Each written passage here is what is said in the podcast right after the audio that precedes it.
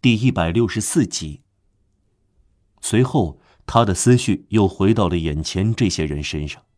这些人也是头发剃光，眼睛低垂，压低声音，但是不是忍辱负重，而是在世人的嘲笑中；不是脊背受到棍打，而是肩膀受到惩戒，皮开肉绽。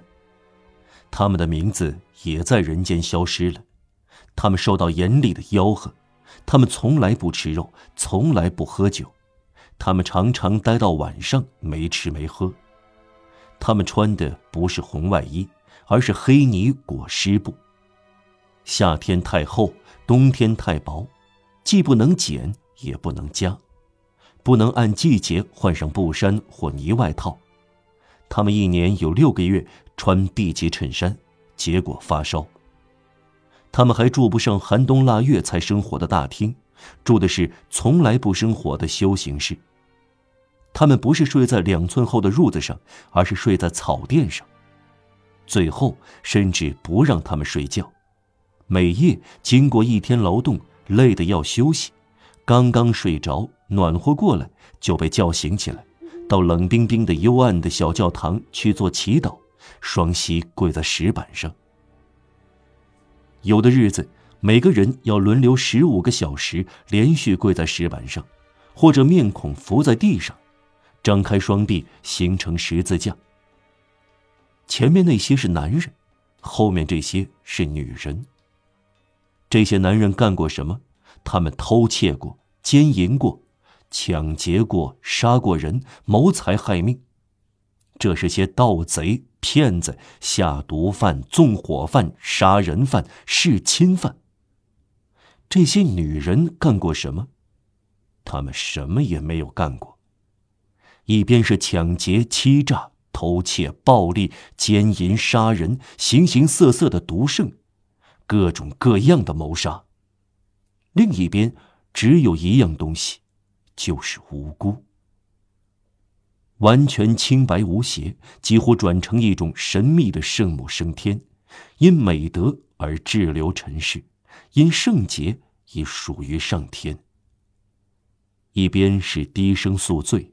另一边是高声忏悔，这是什么样的罪恶？这是什么样的过错？一边是臭气熏天，另一边是难以形容的芬芳；一边是精神的瘟疫，要严密监视，在枪口下关押，仍然慢慢的吞噬染上瘟疫的人；另一边是将所有的灵魂融于一炉的圣洁的熔炼。那边是黑暗。这边是阴暗，但这是充满光明的阴暗，光明有光芒四射。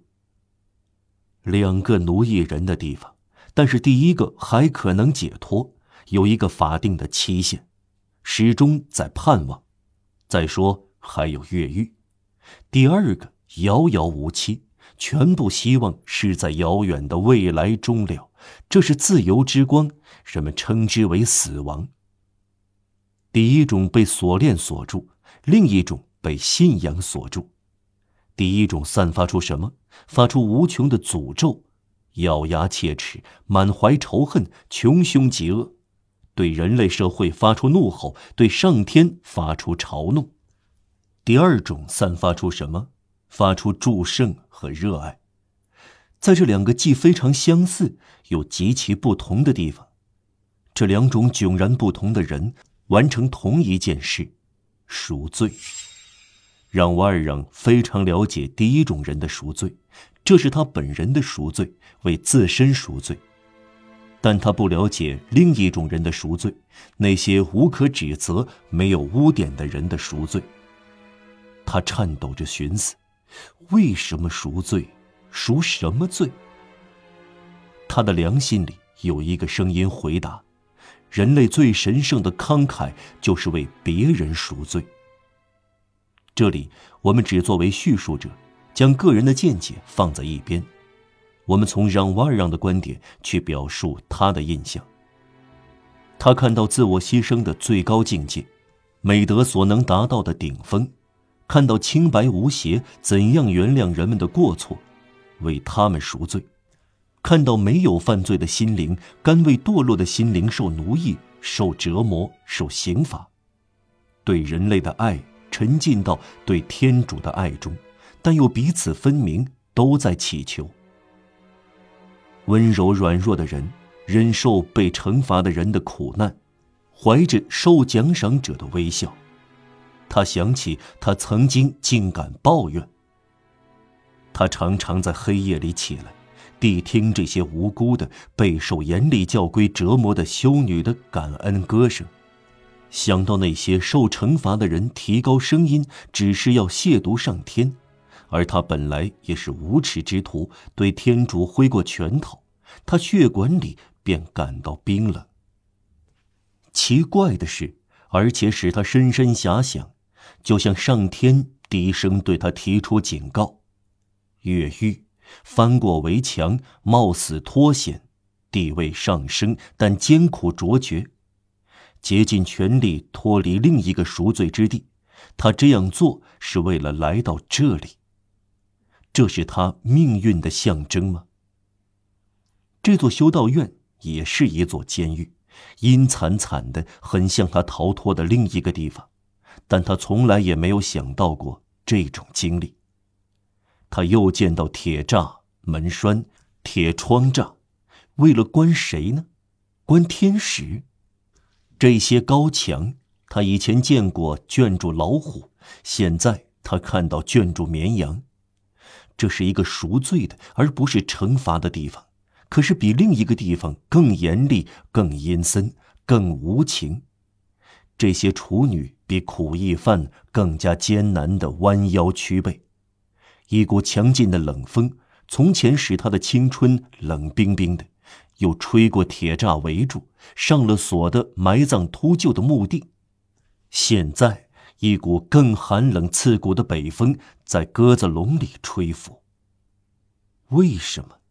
他一想到这种事，身上的一切便在这崇高的秘密前消融了。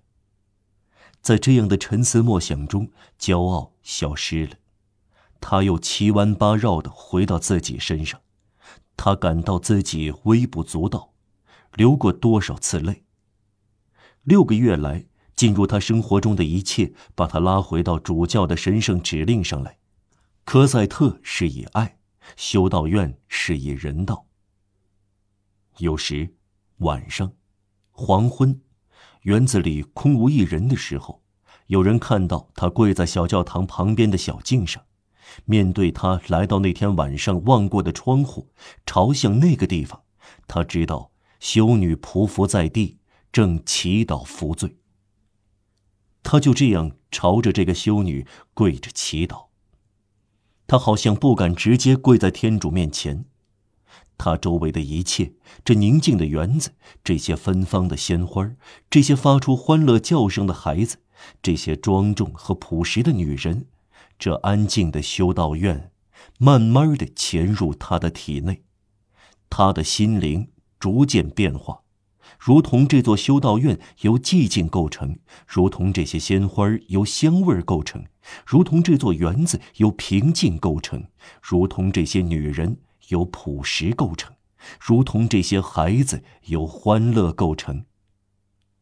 然后他想到，正是天主的两个家，在他生平的关键时刻相继收留了他。第一次。是家家的大门都关闭了，人类社会推拒他；第二次是人类社会又追逐他，苦役间又向他打开。没有第一次，他就会重新陷入罪恶；没有第二次，他就会陷入酷刑之中。他的心全部消融在感恩中，他越来越懂得爱了。这样过去了好几年。科赛特长大了。